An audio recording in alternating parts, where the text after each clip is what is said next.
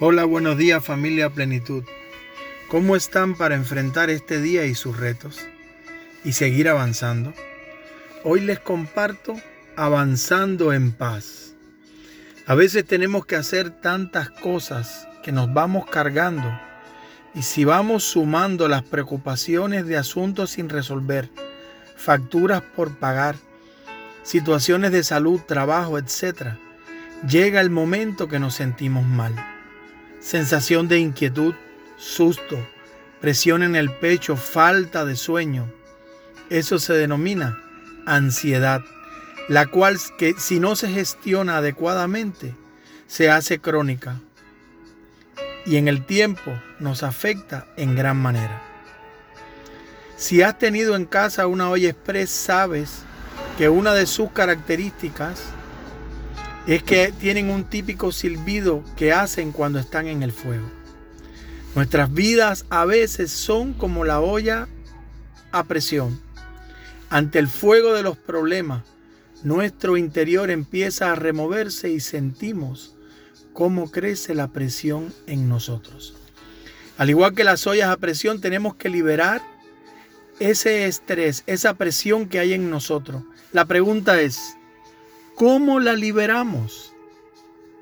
Podemos enfadarnos, quejarnos, llorar, hablar con otra persona y en cierta manera la mayoría de esas cosas pueden ayudar a sentirnos mejor. Pero hay una sola manera que es realmente efectiva y es compartir esa presión que tenemos con Dios.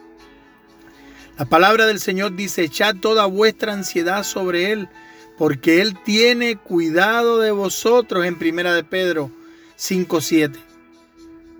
De hecho, también dice, por nada estéis angustiados, sino sean conocidas vuestras peticiones delante de Dios en toda oración y ruego con acción de gracias. Y ahora esto, y la paz de Dios que sobrepasa todo entendimiento, guardará vuestros corazones y vuestros pensamientos en Cristo Jesús. Dice Filipenses 4, 6 7. Cuando notes esa angustia, no dejes que se acumule en ti hasta explotar. Ven a Jesús. Habla con Él en oración. Desahógate con Él.